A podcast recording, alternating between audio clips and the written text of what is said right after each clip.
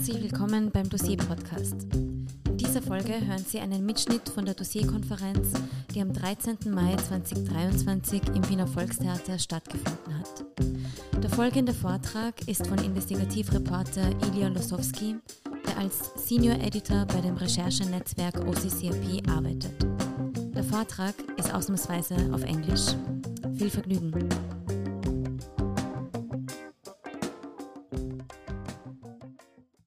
So, welcome back from the break. Um, uh, that was a lively discussion, and you're very invited because we have other panels that deal with the question of public value and how to finance journalism. So, please feel encouraged to discuss with us the whole day through.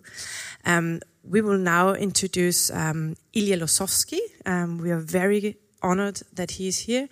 He's staff writer and senior editor from OCCRP. Is everybody aware about what is OCCRP doing? Um, I think you will give a little introduction into the work of the organization. It deals with uh, corruption and crime in Europe. Um, yeah, so we are very honored, and uh, Ilya will give us a case study on one of his investigations that is also dealing with cross-border journalism. So, also how do you investigate something that is going into different countries? Um, how do you investigate corruption um, on an international level, and why it is important, and why it uh, has definitely a public value that we as journalists going after international crimes and corruption. So welcome, Ilya. Um, it's wonderful to have you here. Thank you very much. Can you hear me? Thank you. Äh, ich möchte mich entschuldigen, dass mein Deutsch nicht ausreicht, um das alles auf Deutsch zu sagen. Deswegen, I'll switch to English. I hope that's okay. Um, thank you for having me. Uh, so, the topic today is what is OCCRP? How do we do our investigative journalism? And the question of the public interest. What are the challenges that our journalism has in serving the public interest? And in what way does it succeed? In what way does it maybe not succeed so much? And of course, I'll be happy to take questions, have a discussion, um, whatever you guys want. So let's go to the first slide. What is OCCRP? Let's start with an introduction. OCCRP is the Organized Crime and Corruption Reporting Project. Um, this is our mission statement here. Um, our structure is sort of unique. We are not a single media organization. We are a network of organizations with a central OCCRP staff, but with a global network of investigative journalists around the world on every continent I think we have over 100 member centers now in different countries around the world. Each one is a local media outlet with experienced local investigative journalists. And our mission is all together as a network to expose crime and corruption around the world, of course, with the final goal of serving the public interest in each of these countries and globally. Let's go to the next slide. This is kind of the central organizing principle of OCCRP is it takes a network to fight a network. Uh, financial crime, money laundering, grand corruption, the topics that interest us the most. These days, you cannot investigate, expose these things within the limits of a single country, simply because the money doesn't stay in a single country. Uh, the basic model is that if a corrupt official, an organized criminal figure, um, anybody who we're investigating steals some amount of money, let's say in Russia, in Ukraine, in Central Asia, they don't want to keep that money there because the next month the same thing could happen to them. It could be stolen from them, the president could come and take it, God knows what could happen. What all of these people want to do is take their money and end up with their money in Western bank accounts in London, in New York, in Miami, uh, Amsterdam, any other places. Because, and of course, they want to separate that money from the origin, from the original crime that was committed at home. So you have to launder it. So the money doesn't even just go from Russia to London. It usually will pass through dozens of bank accounts, maybe using dozens of offshores, and um, you can't trace that as a local journalist by yourself. You really need colleagues working in many other countries. Most of our investigations involve at least three or four member centers working together, sometimes dozens of member centers working together. So that's why we say it takes a network to fight a global network of organized crime and corruption. And this is why we're organized in this way. Next slide, please. Um, so this is how the model works. Over here we have OCCRP. We have a big office in Sarajevo in Bosnia and Herzegovina where OCCRP was founded. Now the main office is in Amsterdam. But the point is we have a lot of teams that have really top level investigative experience. We have editors with many years of investigative experience who know how to lead an investigation, who know what kind of data to look for, who know how to read a company balance sheet, corporate documents, who have connections um, with researchers. We have a whole research team that answers quest- that can answer questions, research questions from journalists in our network. We have an integrated data tool where all the different leaks and corporate data and any other files that we find, it's all poured into one central data sort of database, actually multiple databases connected together. So if you search for a company or a corrupt individual in our database, you will find where that name appears in any of the leaks that we've encountered over the years. That's a really important tool for us. Um, we have a research team that's really good at using that data, those databases. Um, we know how to connect our member centers to each other. Um, we have a team that deals with safety and security, which is a hugely important issue for all of our members, not just physical safety, but uh, importantly, legal protection.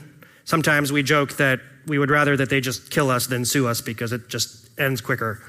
Um, but in fact, uh, legal, uh, legal threats, especially in the UK and some other difficult jurisdictions, are some of the biggest threats that our members face today. And of course, the logistics, the writing, and the editing. I put exclamation points there because this is mostly what I do, and it's really hard. We do a lot of, uh, many of our journalists are not native English speakers, and um, we want to make each investigation relevant to a global English speaking audience in addition to the local language audience. So the model is that the local partner will usually publish an investigation in their language.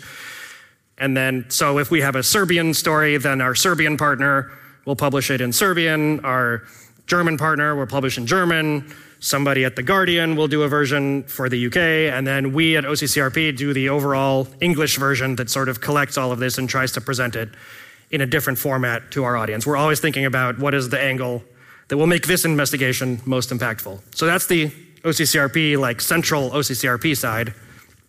And then, of course, the real core of our work is our member centers around the world. We don't believe in the model of parachuting in a Western journalist into, you know, South Africa or Peru or Kyrgyzstan and trying to do really high quality reporting there. No matter how experienced that person is, no matter how sensitive they are to the local context, there's no replacement for having the local journalists doing the work with help from us. So this is the combination of OCCRP's expertise and local expertise of our dozens and dozens of member centers.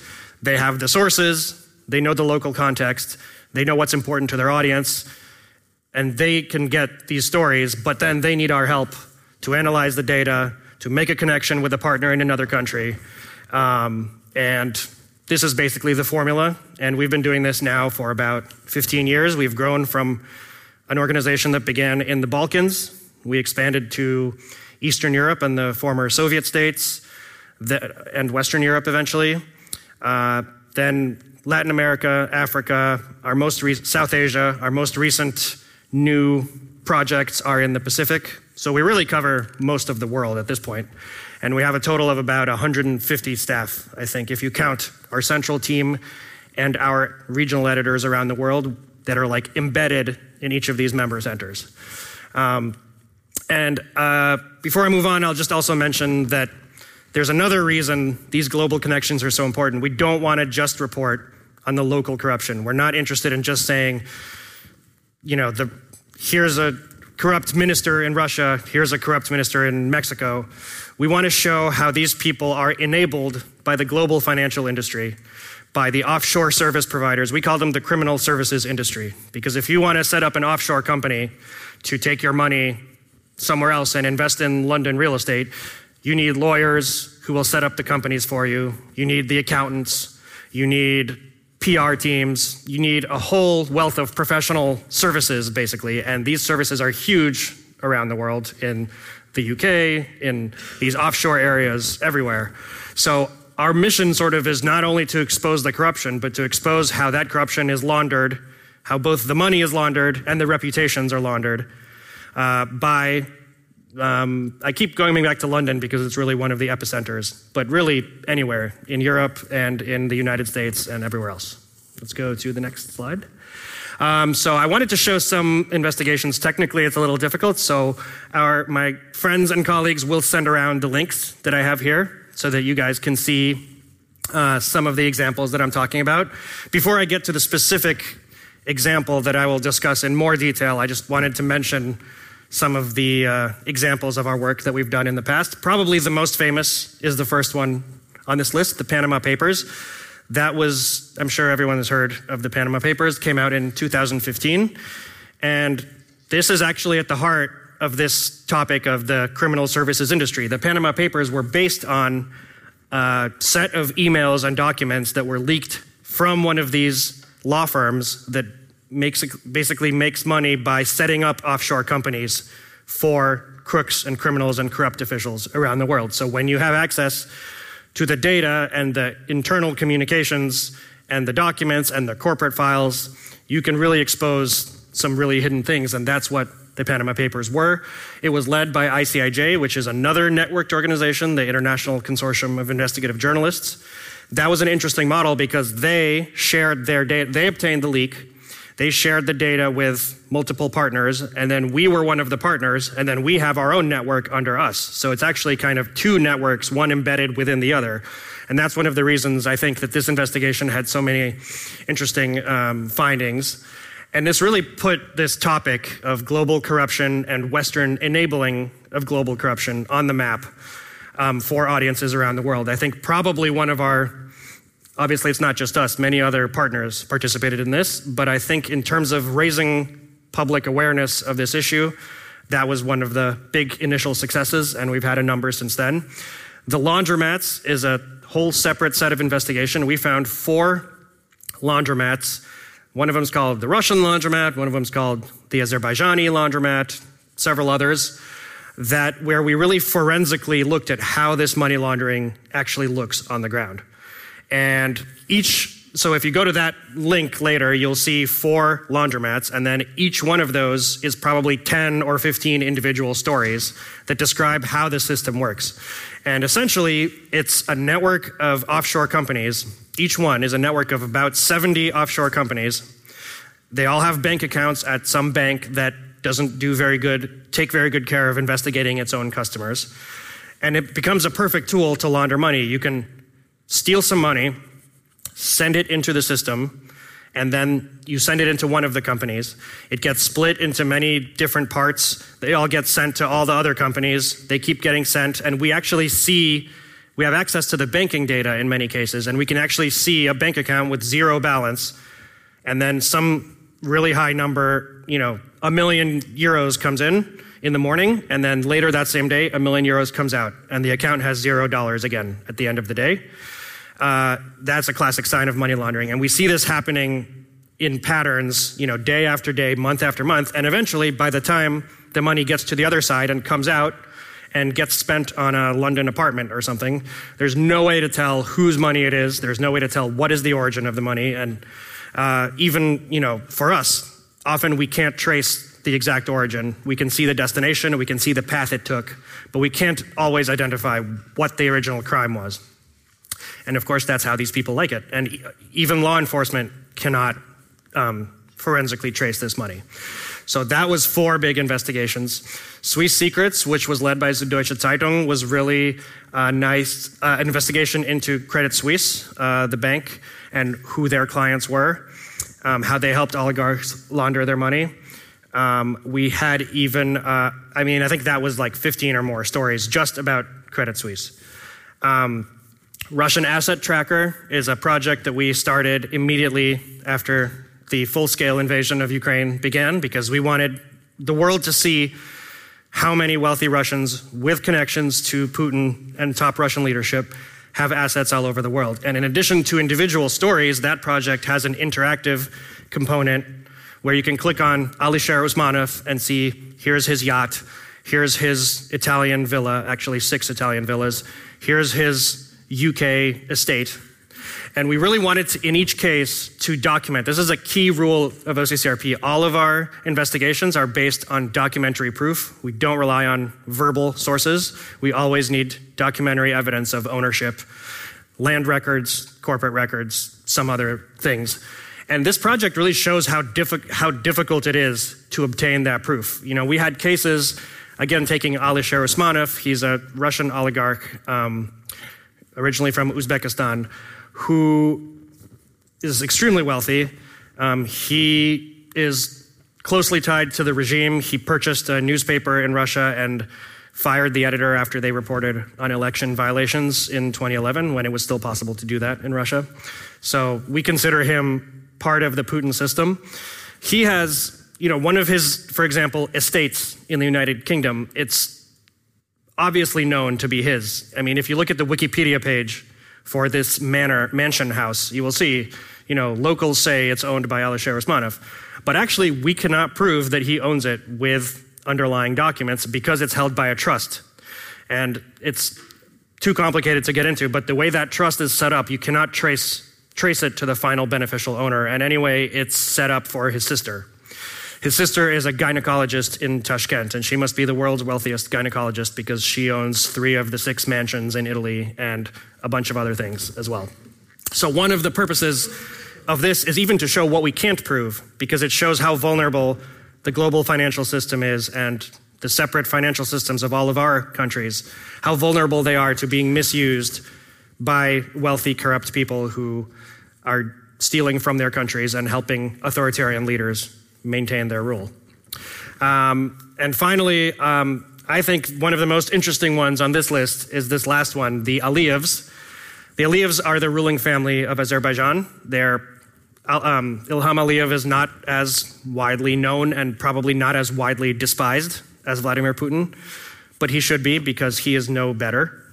Um, and he, we found that he and his family, he, his two daughters, his 11 year old son, and a few associates, owned 700 uh, million uh, dollar, I think either dollars or pounds of property in the United Kingdom. So we put together a virtual walking tour of all of these properties. It's a map, and you can click on the points and go from one property to the other, and it's just an astonishing collection of uh, office buildings, penthouse apartments. There's a pub. There's um, a mansion. There's multiple blocks right in the heart of London. And you could literally do this tour physically if you um, wanted to spend probably a couple of days doing it. And it's just an incredible look at how much wealth these autocratic rulers can accumulate. Of course, he has an official presidential salary, and this wealth cannot be explained. And this is one of the cases where we don't know exactly where that money came from for this family, but we can see that they had a system of dozens of companies that own these properties. And we see how this system of companies works in practice as a network because we see, for example, of the 50 companies, suddenly on one day, 10 of them all change their directors. And then another day, another 10 change their directors. Or the ownership changes from somebody's uncle to somebody's cousin. But we can see it working as a system, how they hand off the properties to each other. Ilham Aliyev does not have the expertise or the time or the interest to do all of this. So it takes an army of lawyers, accountants, everybody else to enable this kind of secretive ownership. And of course, this kind of secretive ownership is made possible by the lack of transparency um, of, again, offshore vehicles. In the United Kingdom, you can obtain property records, you can buy them. Uh, so any building that you see, you can buy the record and see who owns it. But if the person of the entity that owns it is an offshore company with hidden beneficiaries, that's as far as you're going to get. It's going to be some generic name, and then that's as far as you'll get. And maybe if you can find out who owns that company, it'll be another company somewhere else. And then that one is owned by two companies somewhere else. So you have to keep following the trail, and often, unless you have some kind of inside source, the trail goes cold eventually. can we go to the next slide, please? So, all of these investigations and many more that we've done, I think, have had impact um, in the public interest over the years.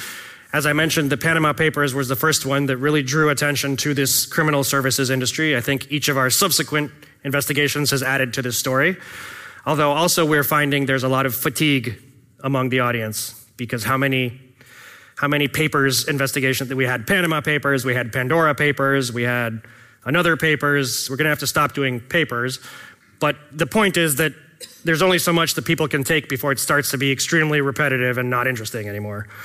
But you do find less impunity. You know people do get caught um, from all of these investigations. Uh, money gets investigations are started prosecutions are started people are indicted people are convicted. It does happen. We have had some reforms. In the United Kingdom recently, there was a law passed that any foreign entity that owns UK property has to file with the UK authorities the beneficial owners, their beneficial owners. So now, if you own a UK property through an offshore company, you have to basically tell the um, Companies House who is behind that company. So that's something that the public demands because we show the public that they should demand it. Um, we almost ask them to demand it. I think there's an interesting dilemma here with, you know, are you a journalist? Are you an activist? When you're actually campaigning for transparency and um, reforms. And a lot of, you know, there's a generational divide. Some of our older editors and staff are less comfortable with partnering with, for example, um, an, an, advocacy organization. I think some of our younger staff are more comfortable doing that because uh, they see that you know journalism is can't take place from a neutral point of view. It has to, even if you know we don't take sides because we are impartial, but we are against corruption. We are for transparency, and so we have a partnership with Transparency International, uh, where they help us with research sometimes, and we um, make sure that they're aware of the investigations we're working on, and sometimes they know what we're going to publish before it comes out because they're going to prepare an advocacy campaign based on our reporting. And so on the day that the investigation comes out, they already have letters drafted to members of the European Parliament, members of local parliaments, whoever they feel uh, can take some action. So um, that's another model of how we try to serve the public good. Um, and I think another key impact, which I'll go into also in our next case study, is about the development of local talent. This is, again, one of our key uh, philosophies is that we are not going to parachute in and do all the journalism for you in your country. We're going to teach local journalists, work with them to help them become the local special, the local investigative specialists. And in my experience, you can't teach this kind of journalism by having a seminar or a workshop or even days of workshop. I used to, every year, I used to go to Riga for a week and run a workshop teaching young journalists from around the region how to do this kind of work, how to do the storytelling, how to do the research, the presentation. And they're all super bright and enthusiastic, but to be honest, out of every class of 20, 25, 30, we maybe will then someday see a story from one of them because it's super hard to teach this. You can't, you can only teach it by doing it. Uh, and so, one example, before I get to the big case study, a lot of my work focuses on Central Asia. So, I work a lot on, um, I'm a native Russian speaker, so I work a lot with the former Soviet universe. And I do a lot of work in Kyrgyzstan, Uzbekistan, Kazakhstan, those places. And one of our techniques for developing local talent is doing stories there that no one else in their right mind would do. Um, we did a story from Bishkek, the capital of Kyrgyzstan, about a public park that was parceled up into hundreds of plots, and then each plot was given to a university professor, a member of parliament, someone else, and they all built their villas there, and now this formerly public space is a private neighborhood, very wealthy private neighborhood. So we did, in collaboration with our local kids on the ground. They're really almost kids at that point. Uh, we looked into every single one of these parcels. We sent them to knock on the door at every house. We got land records for every house, and we looked into really how did every one of these pieces of land turn from a public good into a private possession. And we published it as an interactive map, as like a drone drone ph- photograph of the park, and you can click on each individual parcel, and it'll open a new window and show you who owns that house, how they got it, how much it's worth, and whatever the person had to say about it when we knocked at their door. This is the kind of story that, you know, it's hard to imagine any other media outlet doing simply because the amount of resources we put into this kind of work doesn't correspond to even the viewership numbers, you know, the, the um, readership. Of course, it doesn't make any money. You know, you, if you worked at the New York Times, they have the resources to do basically anything they want. But even they, I think, with this kind of story, would say, okay, this is just simply not worth it. And so that's why the OCCRP, being a nonprofit and being funded by grants from various foundations, from various governments, we can allow ourselves to do work that by itself does not generate returns, but we developed a, a, team in Kyrgyzstan who worked with me as an editor, other editors, for months and months to figure out how to do this project. And after that, their level went from here to here. That team is now the strongest team of investigators in Kyrgyzstan. And they were also a key partner in the next project that I want to talk about, uh, which is called Plunder and Patronage in the Heart of Central Asia. Again, this is a link which will be sent around later, so please check it out.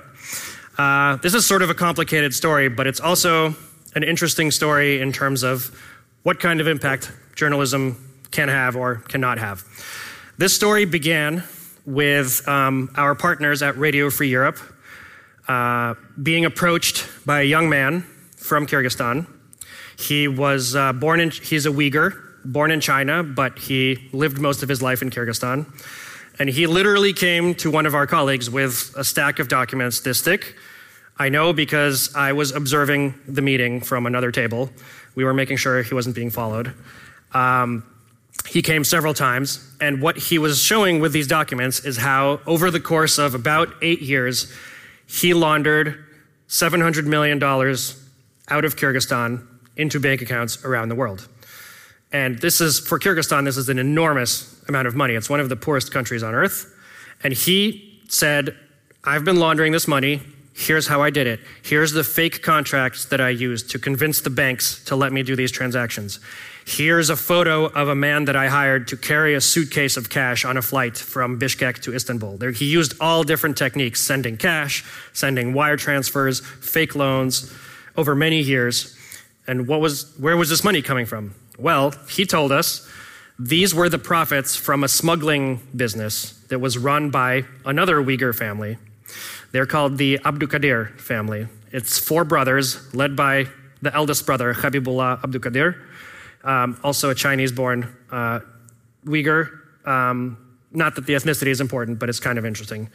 Uh, and he um, basically bribed the customs service of Kyrgyzstan to enable him to ship consumer goods from China through Kyrgyzstan into the other countries of Central Asia and into Russia and other places. And his trucks would just sail through the checkpoints because he had bribed the head of the customs service.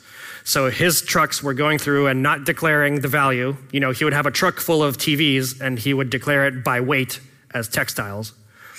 While his, his um, competitors were all inspected, their deliveries were slow, they had to pay the full customs fees, and um, sometimes they were, you know, it just didn't work. And he built a monopoly that made these hundreds and hundreds of millions of dollars.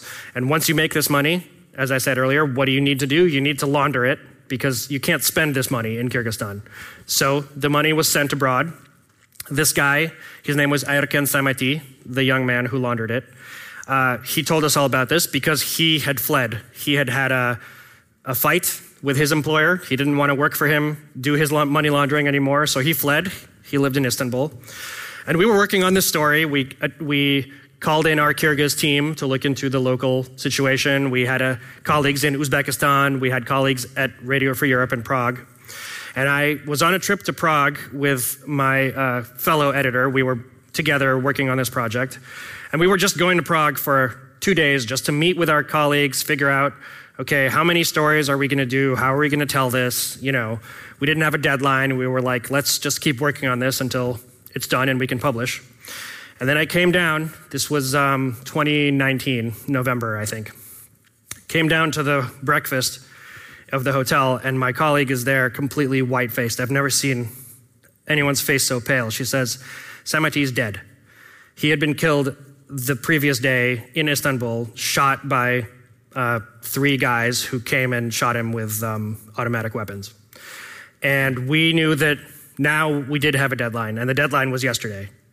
We had to publish the story because if someone is coming after him for giving us this information, not only, you know, to make his sacrifice worth it, not only in his memory, but as a simple physical security measure of making sure that our, this doesn't happen to our journalists, we have to publish as soon as possible. The few weeks before publishing a story like this are always the most dangerous because that's when they can still stop you if they get to you. Once you've published, there's nothing really they can do. So we spent basically three weeks, day and night, getting these stories together I wore the same clothes for three weeks because I'd come to Prague for one day. And we got the stories out. Um, if you later visit this link, you'll see probably about five individual stories. We published the original data that Saimaiti gave us. So there's actually an interactive database where you can scroll through the financial records that he gave us because we always back up our reporting, you know, with the files. But we had to corroborate everything he said. So we have a number of other sources and interviews and maps of all the different customs terminals that were involved in everything. Let's go to the next slide. The impact of this was immediate in Kyrgyzstan. This is a protest that happened the week after we published. The face that these people are holding up is the customs official who was in league with the criminal family. I actually shouldn't say criminal family because they haven't been convicted of anything, and that's libelous. But alleged criminal family. Uh, but in Kyrgyzstan, the main interest was not to the criminal, alleged criminal family. The main interest was to the official who they were bribing, the customs official.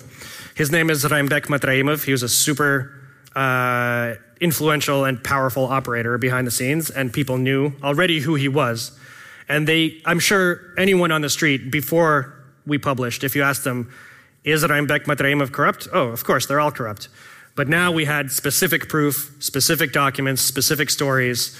You couldn't prove it any more closely. We had specific transactions being sent to his bank accounts. So, big protest, a lot of news coverage. We felt great. You know, wow, we worked so hard, and it's a tragedy that our source was killed, but at least, you know, we told this story, and the local audience clearly felt that it was an important story to them. Next slide we followed it up with a story more, uh, another project, I should say, focused on this official because we could see how much interest there was in him, and we hadn't told everything. Um, and this was another set of stories published about a year later.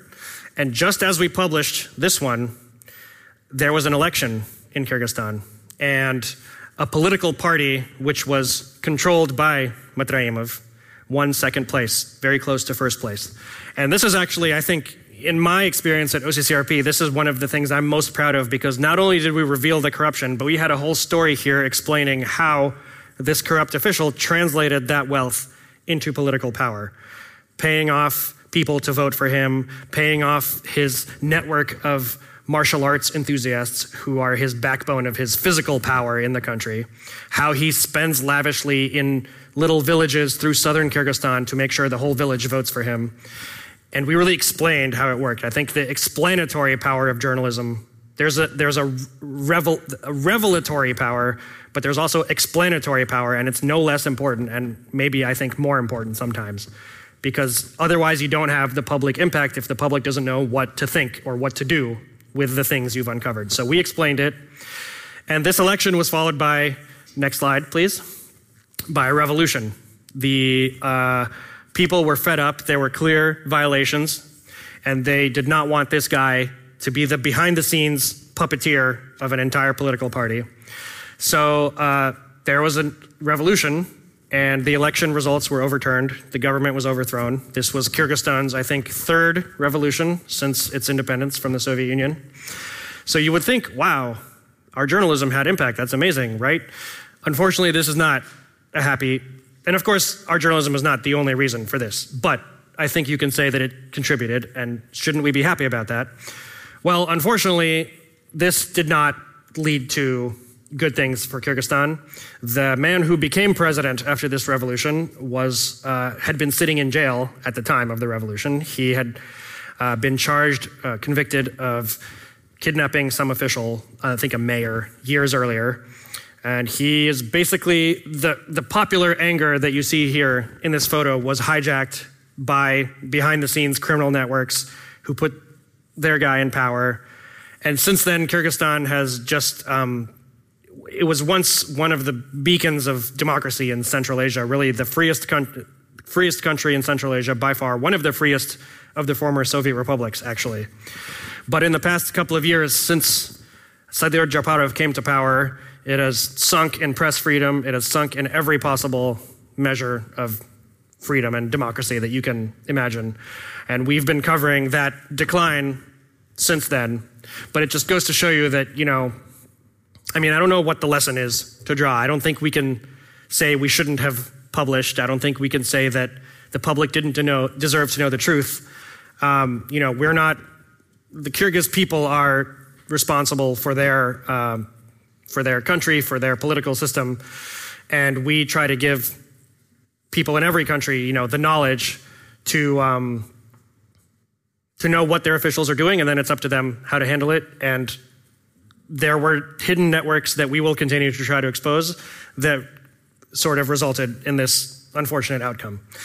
Next slide is the latest series from this same investigative series, which we just published uh, two weeks ago. So remember at the beginning, I was talking about the smuggling empire, 700 million in profits came out of Kyrgyzstan smuggled by this family. What happened to that money? What did they do with it? Well, as it turns out, in this investigation, we found that that money has been round tripped back into Central Asia, and now this family are legitimate foreign investors. They have hotels, they own the biggest marketplace in Tashkent, they own three hotels in Uzbekistan, they own 40 story skyscrapers in Dubai. They own factories, they own greenhouses, they have converted. This is a perfect illustration of how you convert criminal money into legitimate money. We have photographs of them visiting, touring the construction sites with the president of Uzbekistan. The whole point of this latest investigation is that this family, who we exposed years ago, is now very close to the Kyrgyz president, the Uzbek president, other officials. They're getting tax breaks.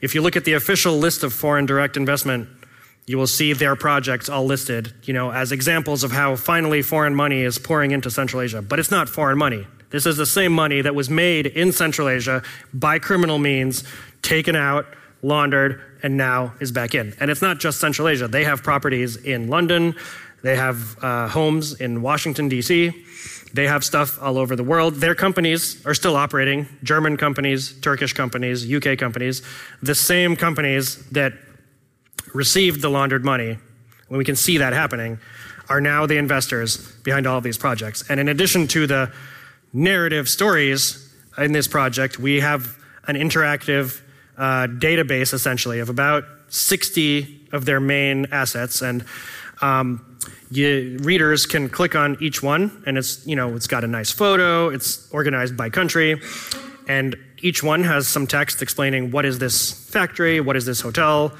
and then uh, probably the casual reader only cares about that. But we're trying to to serve the public interest. You know, there's different levels of each of these investigations. You can have the simple version that's just like a tweet, you know, or a one-page summary that my mother will read. And then you have the 20 page version that a specialist will read. And then for each of these assets, we have line by line how we report how it's owned. What is the corporate structure? You know, this factory is owned by this company. This company is owned by these two companies. That one belongs 50% to the brother. This one belongs 25% to the sister. This one belongs 25% to a proxy who's like a student. So the casual reader doesn't really care about those details. But a prosecutor might care, or uh, an investigator might care, someone who's working on sanctions might care. Um, so, in that way, we're trying to serve both the broader audience and the specialist audience. And I mentioned, you know, we had this trouble with can you call them criminals, can you not call them criminals? One of the reasons we could not call them criminals in the story is because they've never been convicted. But in the case of the official, he was convicted after our investigation. Not only convicted, but sanctioned by the United States. And as a result of that, we can be much more forceful in our subsequent investigations and how we describe him. And when we ask questions, we can refer to, you know, we have to ask questions of our subjects. Can you please respond to our findings? So when we wrote the Abdulkadir family, we said, we have evidence that, you know, you worked with this, you know, this official, and we can say in the question, he was convicted of X and Y, or when we write Accor, the French hotel company that is partnering with this family to build those hotels, we can, we can say, you're partnering with someone who is, was uh, working with a convicted criminal who is sanctioned by the United States. That's a much stronger accusation than just saying you partnered with someone who we have reported is corrupt. So, th- in this way, you can see that actually effective law enforcement, non corrupt law enforcement, has there's like a feedback mechanism because it then enables stronger journalism. And then that stronger journalism can help the next round of law enforcement hopefully. That action against the official when he was convicted was one of the only you know i mentioned kyrgyzstan has been going downhill since that revolution but that official they just couldn't get away without convicting him because the evidence was so strong. So let's go on to the next slide. Um, this last, last investigation actually has, there's been a fairly muted reaction. There were, the first time I showed the picture of the protest, this time we haven't seen any protests. The Uzbek media didn't publish the, didn't republish the story. Kyrgyz media didn't fully cover it. And even international media, I think we made a mistake of releasing too much material at the same time and they just couldn't absorb it. Um, I think there will be more coverage of it in the next few weeks um, and it will form a base of knowledge on which more journalism will happen. But I think if I could do it again, I would have released the stories one per day, one per week, in a way that tied the whole narrative together, but left the audience with a little more room to absorb the findings. One thing we really tried to do is reach not only English speakers or even just Russian speakers, but everyone in these countries. You know, the Russian speakers in Central Asia are the elites. We want everyone to be able to read our stories. So part of the reason this project was took so long and was so much work is because we translated everything into Uzbek, Kazakh, Kyrgyz, Russian, and English, five languages, published simultaneously in all five.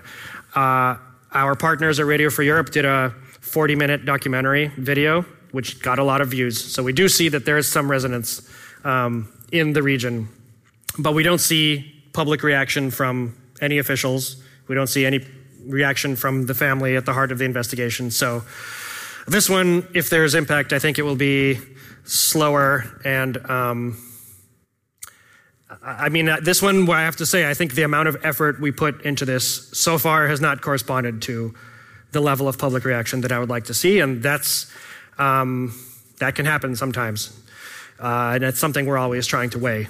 So let's go to the next slide. And I think, just to sum up um, sort of some of the things I've talked about, the challenges of doing this kind of journalism.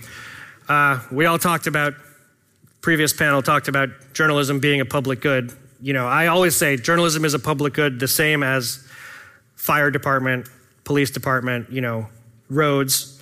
A democratic society needs independent journalism to function uh, and we do not have sufficient resources to do this kind of reporting. You know, I want every investigation to be in all the local languages. I want every investigation to have a version for the broader audience, a version for the interested audience, and a version for the specialist audience. Uh, but it takes a lot of editorial resources to do that. We can't do that with every investigation. And as I mentioned, the subjects of our stories have their own, their own resources. They're much bigger than ours. They have their own armies of lawyers, and they can come after us, and we've been sued. Um, and it's a really scary thing to be sued, especially in the United Kingdom. You have to produce, you know, there's discovery, you have to produce all of your emails, you have to produce everything. And the standards in the UK are really unfavorable for journalists. And for example, if I write, Mr. X you know, accepted a suitcase of money from a businessman, and Mr. X is an official. I didn't claim that it's a bribe. I didn't call him a criminal. I didn't say he's corrupt. because I don't know that. I can't prove it, but I can prove that he accepted the money. So that's what I report. And in most countries, that would be fine. In the United Kingdom, a judge can say, a reasonable reader will interpret this story to mean corruption. And if that person sues us, we have to prove corruption. We can't just stop at proving what we reported. And so you have to make the wording extremely careful and you have to give plenty of room. And of course, there's a matter of fairness. You know, we want to give the subject room to respond, room to present their point of view in the story. But in the UK, you know, the amount of money they can throw at a lawsuit, even if they have no hope of winning the lawsuit, it can tie up an organization like ours forever. Um, we actually recently started a new project called Reporter Shield, which is sort of like a collective insurance scheme for uh, journalists who can join. And then, you know, if they get sued, we will devote legal resources to protecting them. But this is a huge challenge and it's not going away. Threats, obviously, there are physical threats. We've had our partners killed. There was probably, many of you know Daphne Caruana Galizia in Malta, who was killed by a car bomb. She was working with us. She wasn't our employee, but she was collaborating with us. Then Jan Kuciak um, in Slovakia, a young journalist who was shot with his fiancee um, by on the orders, presumably of an oligarch he had been covering. We actually had a film about that. If you come across it, it's quite good, I think. Um, so the physical threats, the legal threats I mentioned. There's always a tension between the complexity of this kind of investigation and trying to get public attention. You know, um, if you see these stories, you know, read them later, you'll see how much effort we take to include details in sort of you know boxes that can unfold on the page so that the normal reader isn't bothered by the details but a specialist can open it and look and you know infographics flowcharts these interactives i described i think we do everything we can to try to include the complexity in the story without getting in the way of an ordinary reader but it's always a challenge and again, solving that challenge just takes more and more editorial resources. We're working on developing new visual ways of presenting these stories in a way that will, for example, turn on a fact checking layer. So you can read the story and you f- click on a button at the top of the story and you see suddenly footnotes appearing on each sentence with a link to the original document. So, you know, Again, that's useful for a prosecutor. That's useful for a due diligence person who works at a bank. That's useful for the specialists in the audience, who we also try to serve. But it doesn't get in the way, crucially, of, of, of an ordinary reader just trying to understand the story. Another challenge, we already know they're corrupt. You know, this is something that I mentioned, you know, there's Panama Papers fatigue now. And this is a challenge that our Russian colleagues, especially, have had because they've spent years exposing Putin has a palace here, Putin has a yacht here, Putin has a mountain home here. And now, does anybody care about the next palace when Ukrainians are dying? Uh, I think it's a good question, and I th- our, some of our Russian colleagues have said, "I don't want to do these palaces. You know, I'm going to report on war crimes," and they have devoted their investigative skills now to covering war crimes. We did a story from Bucha, the Kiev suburb where so many of the massacres took place at the beginning of the war. And we did that in an investigative way by using a chat. You know, there's like um, the residents of different apartment blocks have their local chat groups on Telegram where they talk about who's taking out the trash today. You know, somebody should fix the light bulb. And we got access, thanks to our local sources, to a chat group of one of these apartment blocks throughout the Russian occupation of Bucha. And people talking about who got shot, whose apartment was bombed. Somebody, please, whoever's on the seventh floor, stop smoking your cigarettes on the balcony because they keep firing at the building. That kind of stuff. You know, so you can devote investigative resources to a different style of investigation that's not so much about corrupt officials. But you still have to expose, you know, I still think that corruption is at the heart of the Putin regime and it maintains the Putin regime, and not just the Putin regime, but other regimes. You know, in Hungary, where our colleagues are continuously under pressure from the authorities, it's EU money going to Hungary that Orban distributes to his um, allies that enables his regime to continue uh, sending favors, you know, to, to his allies. So the money is still behind the war crimes. There's still the money. So I think it's still worth investigating, but it's a big challenge figuring out that balance of how to cover it and how to reach the audience that maybe isn't so interested anymore. And this last thing so, what can we do? Okay, you expose corruption, you expose a war crime, even. What is an ordinary citizen? It's frustrating to read these stories and to get depressed and to think there's nothing we can do. Um, so that's one reason I mentioned we have a partnership with Transparency International. They are the experts on advocacy. They can explain to citizens what they can do, they can pressure the officials responsible. Um, so that's one model of trying to give people some agency after they read our stories. What can they do next? But I think it's a little bit controversial, and I think there's a lot more that could be done in this area. Um, so these are some challenges that I'm seeing in our work. And if you go to the next slide, that will end the presentation. Uh, there's my email and there's my Twitter. You can see my little German, my little uh, German Twitter handle. So um, I'm always happy to take questions later, but I'm also here now. So if anyone has any, please. Thank you, Ilya, very much for this very